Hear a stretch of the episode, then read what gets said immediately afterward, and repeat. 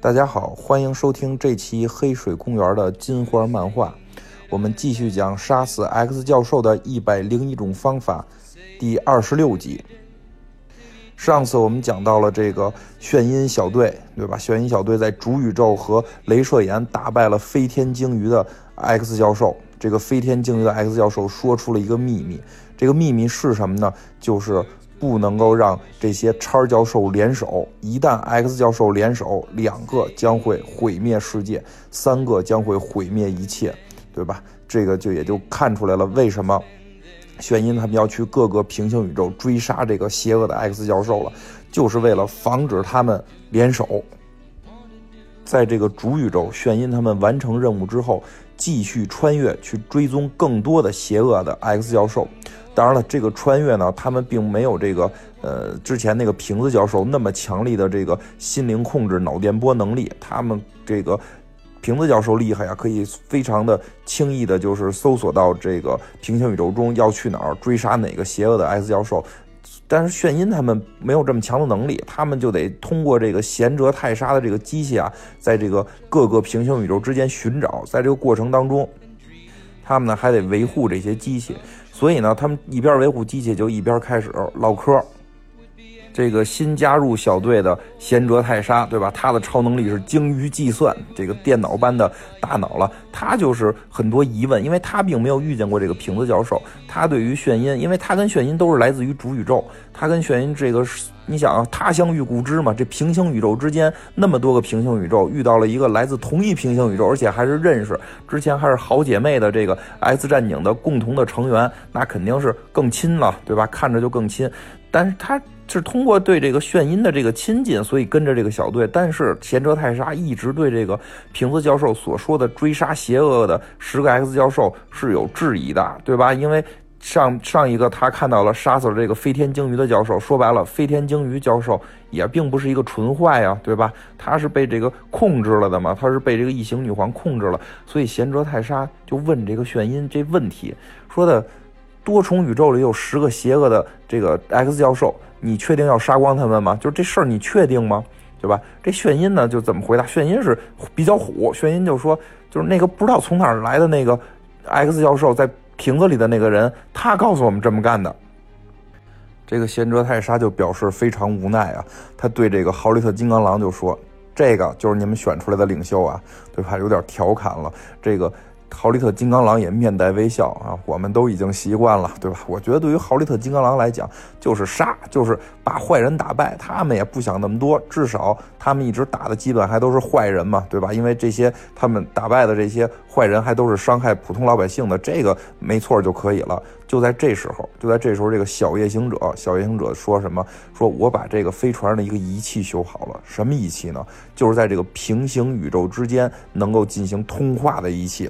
好嘛，我记得上回咱们还说呢哈，这个平行宇宙之间也没有电话，但是但是这种高科技的设备呢，它这个贤哲泰莎的这个飞船，它是有些设备可以在平行宇宙之间进行联络的，但是呢，联络其实就是接收脑电波信号，他们要联络谁，就是要联络这个瓶子教授，他们还要找到瓶子教授继续去追杀嘛，继续去追杀其他的邪恶的 S 教授。另一方面，他们也得在想，这瓶子教授在侏罗纪公园。怎么着了，对吧？因为两集之前我们提到了这个瓶子教授在侏罗纪世界的那个呃宇宙里边，他实际上又找了一堆，又找了一堆新的队员，帮他把那个平行宇宙搞定了，把那个恐龙的叉教授给打败了。但是，但是这个炫音小分队他们还不知道情况呢，所以还得去联络他。还真是，你别说这个，一下就联络到了这个瓶子教授。这瓶子教授一被联络上，马上就感觉很意外啊，对吧？特别哎，这这帮人怎么找我的？他这个表情非常的，嗯，有一点点小诡异了。然后这个炫音还说呢，哎呀，这个，呃，小泽维尔，你终于出现了，我们是不是可以重新聚首了？然后这个瓶子教授非常的不屑，说，我我我看出来了，我看我看出来了，咱们是可以重新聚首，但是有一点，你别叫我这个小泽维尔，不爱不爱听。但是呢，我现在，哎，哎呀哎呀，信号不好，信号断了，滋滋滋，信号断了。然后这个信号就消失了，信号消失之后，这个大家就面面相觑，觉得特别奇怪。为什么奇怪呢？这小夜行者，这小孩嘛，皇帝的新衣，小孩会先戳破。这个小夜行者说了这么一句话，哎，说为什么我觉得刚才那个滋滋滋的声音像是这个瓶子教授自己发出来的呢？这个豪利特金刚狼啊也说，我也觉得有点奇怪。贤哲泰莎根本就不接受了。贤哲泰莎，你想想，他没见过瓶子教授，第一回见一个。嗯，一个叉教授的脑袋在一瓶子里边飘着，然后自己发出滋滋滋的声音，非说信号不好。然后这贤哲泰莎就说：“你你们用心用生命去相信的人就是这个人吗？对吧？你们和你们在了那么多平行宇宙里边替这个人是出生入死，你们就相信的人就是这个嘴里边滋滋滋发出声音，非说信号不好的主吗？”这个时候，炫音在旁边，哎，这个美国姑娘这个。微笑就就特哎呀，透着这种甜蜜的微笑，完了说了这么句话，说谁说我信任他了？谁说我信任他了？对吧？后里的金刚狼在旁边都都都急了，就你你到底藏了什么姑娘？对吧？就炫音，你你是不是有什么秘密没告诉我们？然后这个炫音就说了，说我告诉你们吧，在两个世界之前，在两个世界之前，那个泽维尔的脑袋就告诉我了，这个。他是有秘密的，哪个泽维尔脑袋就是西部世界？大家记不记得在讲西部世界平行宇宙的时候，那个西部世界的 X 教授曾经跟这个瓶子教授进行了这个心灵的这个碰撞，对吧？在这个心灵的攻击，然后他看到了瓶子教授的内心深处，对吧？我们还特意讲了一下，但是后边没讲到底看到了未来是什么。就是这瓶子教授实际上是隐藏着秘密的，他到底是什么秘密呢？其实说白了，这秘密。就是开始开始这个呃，我们提到的这个飞天鲸鱼说的那个秘密，这是类似的。其实包括飞天鲸鱼这件事儿发生之后，炫音对这个瓶子教授是产生了一些怀疑的。你到底是不是一个好的 X 教授？而且到底是不是，对吧？看样这个飞天鲸鱼鲸鱼这件事儿也看出来了，不是非得彻底邪恶的 X 教授会形会成为这个破坏多元宇宙的支点。这个瓶子教授会不会也是？他们已经开始思考这个问题了。所以呢，这个炫音就跟他们说这件事儿，我一定会追查下去。不要觉得我真的是一个那个美国傻妞，我非常的机灵的，就可能没有你贤哲这么精于计算，也没有你豪利特金刚狼这种嗅觉灵敏。但是我们我们这个呃也是有脑子的，我是在追查这件事情的。但是现在我们要眼眼下最关键的是还是要找到这个瓶子教授，所以我们现在必须进行穿越。如果没有这个瓶子教授来帮助我们，那我们进行穿越还需要多长时间？这个时候，旁边的小夜行者就把一个头盔戴到了自己的头上，因为这小夜行者是能够穿越平行宇宙的呀。他说：“就借助我的力量，借助我的力量，现在就可以穿越，就不用这个贤者泰莎这个机器的全部力量，对吧？加上我的力量一起穿更快。”歘的说完，一下就是这个贤者泰莎的这个机器就把小夜行者的能力给放大了，他们就真的在平行宇宙间又一次进行了穿越。这回他们来到这个宇宙，哎呀，太梦幻了，太梦幻了！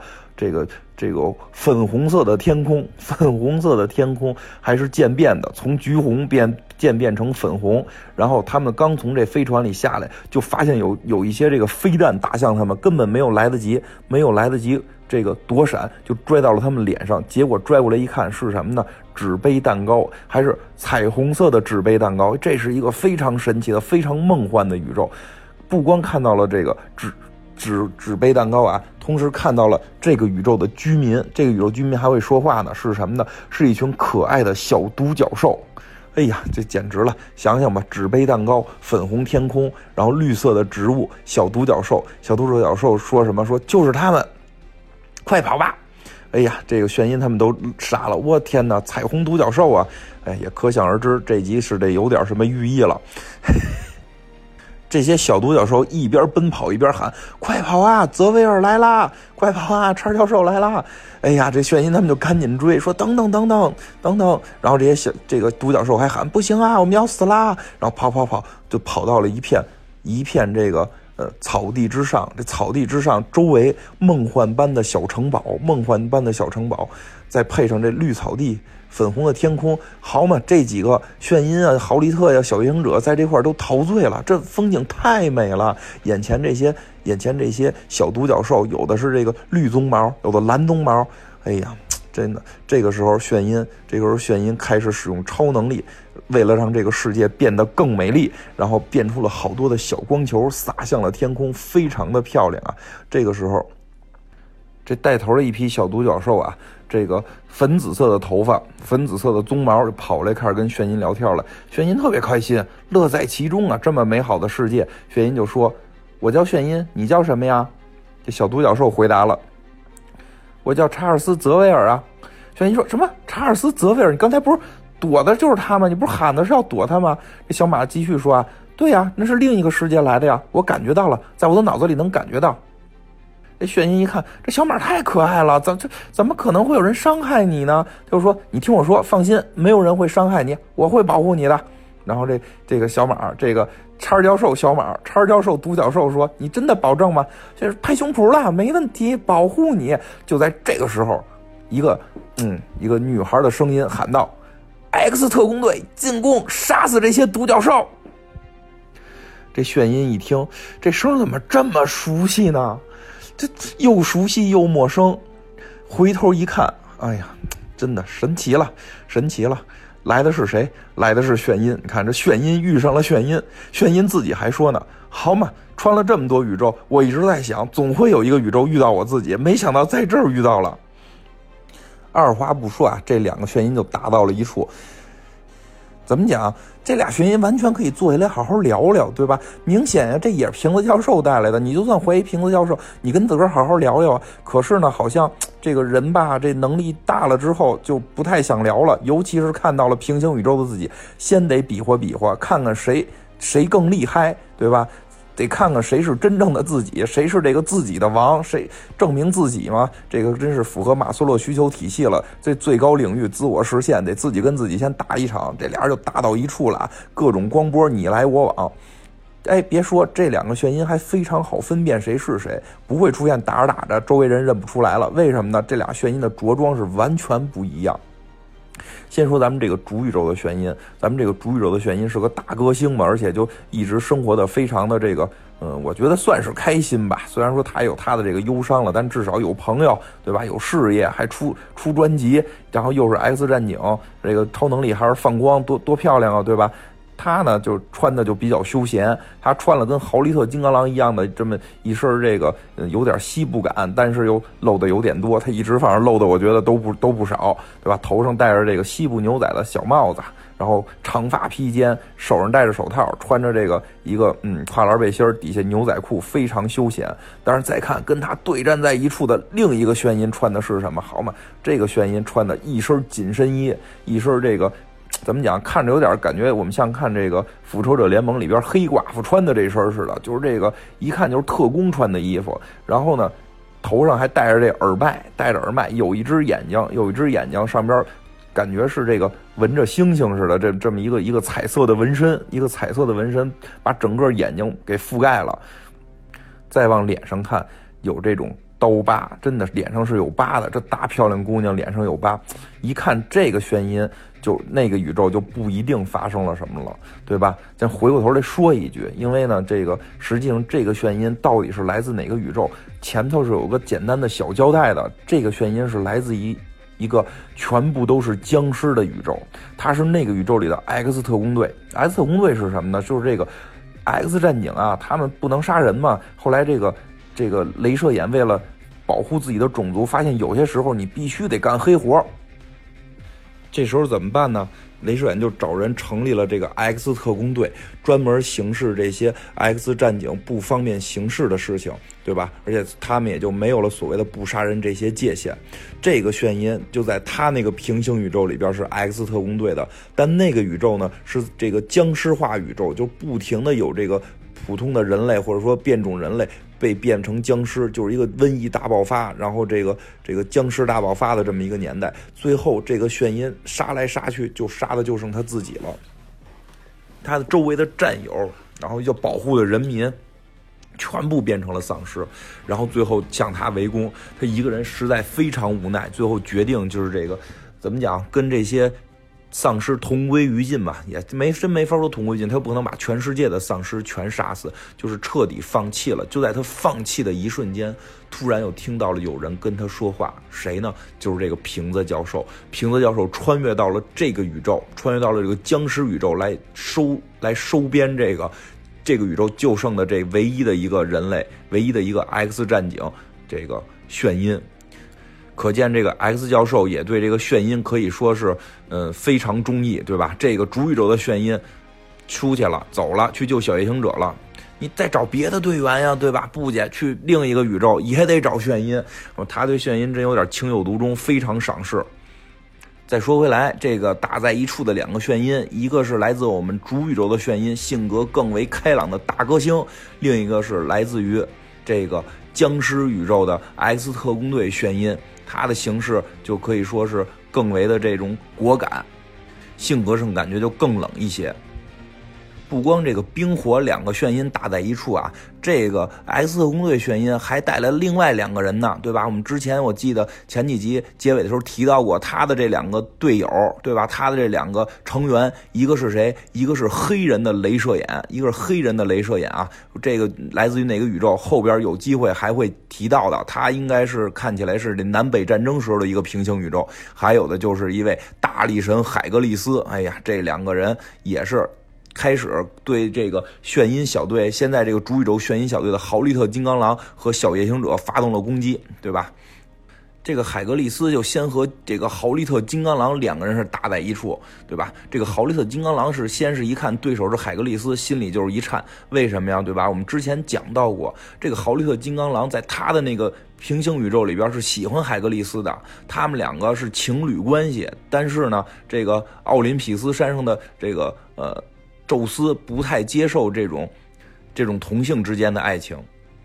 眼前这个海格力斯和这个金刚狼就是一个照面，一个照面之后，这个海格力斯就摁住了金刚狼的手，看到了他一伸出来的这个金色的金睛爪子，对吧？这个爱德曼汀合金神之金属的爪子，这个海格力斯突然就面带微笑了，说：“嘿，你猜怎么着？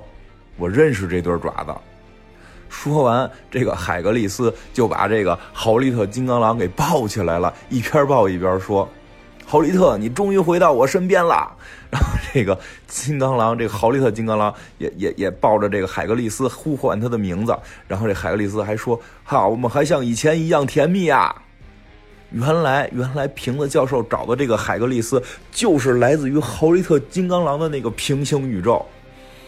这对情侣算是终于在这个故事里边相遇了，好，太不容易了，太不容易了。两个人不打了，但是他们俩不打了。这个镭射眼，这个黑人版的镭射眼，他可还打呢。他打谁呢？他是直接要直直中目标嘛。他们就是跟这句这个瓶子教授的指示来杀这个这个宇宙的呃 X 教授的，就是这个独角兽 X 教授。所以他直接用他的镭射光，用他眼中的镭射光射向了这个独角兽的 X 教授。这会儿，这个小夜行者可是发了威了啊！这小夜行者看样也是对这些可爱的玩意儿没有抵抗力啊，必须保护啊！他一个瞬间移动，瞬间移动的到了这个呃镭射眼的这个镭射光的过程当中，这招我觉得嗯太厉害了，我觉得有点难以让我想象，他这都感觉有点要时间穿越了，这光速是多快？结果他这个传送可好，传送的一瞬间，传送的一瞬间就传到了这个镭射眼的。背后，他把这道光直接传过去了，这速度超过光速了。这个我觉得，嗯，有点，嗯，不太现实。不管怎么样吧，这个漫画里是这么这么画的。他就把这道光的能量直接在镭射眼的身后又传回来了，打在了镭射眼的后腰上。可见这个眩音小分队，这个朱宇宙的眩音小分队是感觉有点要赢啊。再看这两个冷热眩音，对吧？这一个冷眩音跟热眩音两个人打在一处了嘛？真是别说主宇宙的炫音，感觉能力上边是比这个这个僵尸宇宙的这个炫音好像强那么一点但是僵尸宇宙的一个炫音呢，形式更为果断，更为的这个手段更为的狠辣，但是还是跟这个炫音打了个嗯，感觉是不相上下也好，还是我觉得稍微有点被制服了。但是说这个。僵尸宇宙的眩晕就发出了一记光波，但并不是朝着这个主宇宙的眩晕打来的，朝谁打的？朝这个，嗯，朝这个小马教授打的，朝这个独角兽教授打了过去。为什么他要打这个独角兽教授呢？因为他发现了跟眼前这个炫音两个人打在一处，这纯属浪费时间。我要让你见见真正的这个独角兽教授到底是什么样，因为他根本就不是什么独角兽的这个可爱的 X 教授，他真的是一个邪恶的 X 教授。这一记光波打到这个小独角兽身上之后，这个小独角兽就现了原形了。现了原形是什么？一个嗯，简直我无法用语言来形容。这个长着三个角的一个巨型怪兽，浑身身如枯木一般呀，然后巨大无比，至少得有，嗯，感觉得有五六层楼那么高的一个巨大怪兽。主宇宙的炫音看到这一切，也有点也有点慌张了，也有点慌张，好像，嗯，不太对吧？确实，我们是不是错了？这个小马的 X 教授是不是确实是坏教授呢？但是当这个邪恶的 X 教授现了原形之后，非常的恐怖跟巨大，眼前的这个景象也吓住了。我们主宇宙的眩晕，但是对于僵尸宇宙的这个眩晕来讲，这些事儿都不是事儿。这和我面对一千个僵尸比起来，简直就是差远了。所以他高喊着自己的口号：“这个 X 特工队进攻！”然后带着镭射眼和海格力斯，就像这个如山一般存在的巨型的怪兽 X 教授冲了过去。